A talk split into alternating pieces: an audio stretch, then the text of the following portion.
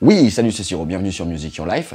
Ce qu'on va faire aujourd'hui, c'est je vais faire euh, une vidéo où je vais te montrer en fait comment capter le rythme ternaire sur la guitare. Et pour ce faire, on va s'aider d'un morceau qui est So What de Miles Davis, mais dans la version de Ronnie Jordan. Alors j'avais déjà fait une vidéo en fait concernant le rythme ternaire, euh, je la posterai euh, en lien dans la description, sous la vidéo. Et là, en fait, ce qu'on fait, c'est je vais vraiment te montrer à l'aide vraiment de la, guitare et d'un seul accord, puisque So What, en fait, l'intérêt, c'est qu'il est composé que d'un accord, qui est Ré mineur 9.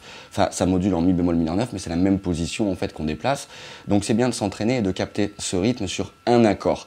C'est pas évident de capter le swing, il y a cette espèce de notion de balancement.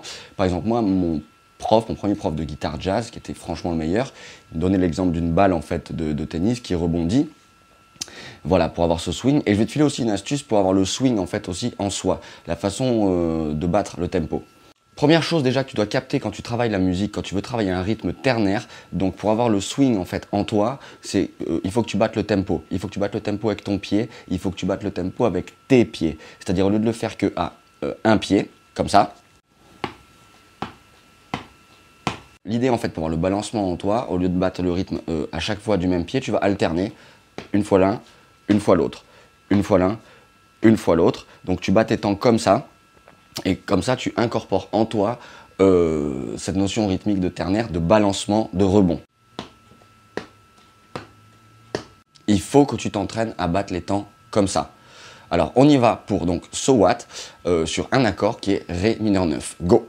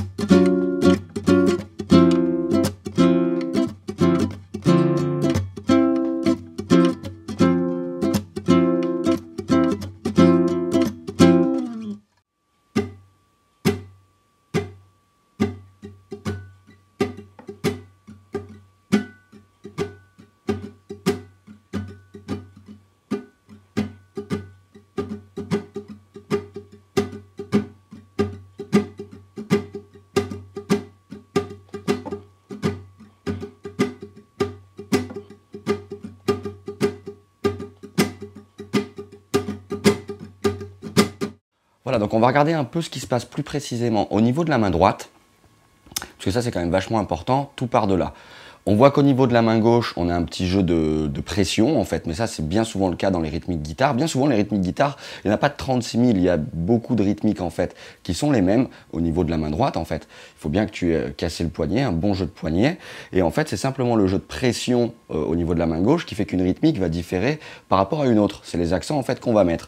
Alors, au niveau de la rythmique main droite dans ce watt, qu'est-ce qu'on se rend compte? On se rend compte, ben, forcément, qu'il y a un jeu d'accent. Ça, c'est un truc à garder en tête. Faut pas que ton jeu soit toujours sur la même intensité. Faut vraiment qu'il y ait du relief, etc. C'est comme, faut pas que tu sois tout le temps en train d'envoyer parce qu'au au bout de trois mesures, tu as tout dit et tu peux plus encore monter. Donc voilà, jeu d'accent. Et surtout, en fait, cette espèce de swing, alors, si on devait le théoriser et l'écrire, on se rendrait compte qu'au lieu de jouer des croches binaires, c'est-à-dire les croches, bah, c'est euh, la division du temps euh, par deux, donc c'est deux notes par temps, hein, une succession de croches, 1 et 2 et 3 et 4 et 1 et 2 et 3 et 4. Le chiffre est la croche sur le temps, le et c'est la croche en l'air, ta, ta, ta, ta, ta, ta, ta. Ben là, en fait, au lieu d'avoir des croches euh, dites binaires, droit, carré, robotique, on a plus une sensation de balancement, comme si on allongeait la première, qu'on raccourcit la deuxième pour que ça continue à rentrer dans le temps. Comme si on avait une croche pointée, et la deuxième deviendrait une double. Ta, ta, ta, ta, ta, ta, ta, ta, ta, ta, ta. Une autre idée aussi pour écrire le ternaire, c'est de prendre un triolet, donc la division d'un temps par trois, ta ta ta ta ta ta ta ta ta ta ta ta ta, et essayer de d'enlever la note du milieu, donc de garder que la première note du triolet, on enlève celle du milieu, on garde la dernière, ça reste un triolet, donc au lieu de nous faire ta ta ta ta ta ta ta ta ta ta, on a ta ta ta ta ta ta ta ta ta. Si je l'accélère, ta ta ta ta ta et bien sûr, après avec le jeu d'accent, on commence en fait à donner vie à la rythmique et commence à apparaître ce qu'on appelle les ghost notes, certains étouffés, puisqu'ici on reste en mouvement perpétuel bah, pour que la rythmique elle swing. Et au niveau de la main gauche, on a souvent des étouffés alors qu'on continue à gratter. Donc euh, on gratte parfois des accords, enfin on gratte parfois les cordes étouffées et on appelle ça des ghost notes. Elles sont très importantes parce qu'elles contribuent à notre équilibre rythmique. En tant que guitariste, on a besoin de ces ghost notes. Voilà.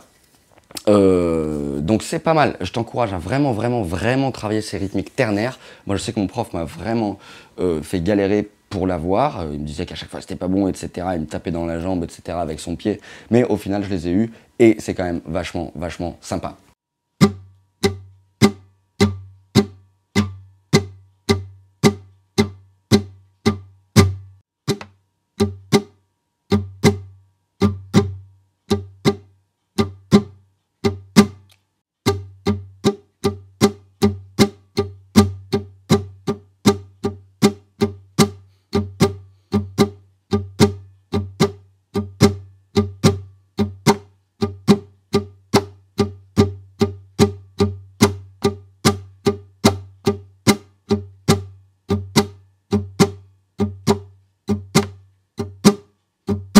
Voilà, donc comme je te disais tout à l'heure, je mettrai en lien euh, dans la description sous la vidéo euh, l'autre vidéo que j'avais fait sur les rythmes ternaires. Je te file trois exemples qui sont vraiment des morceaux très connus.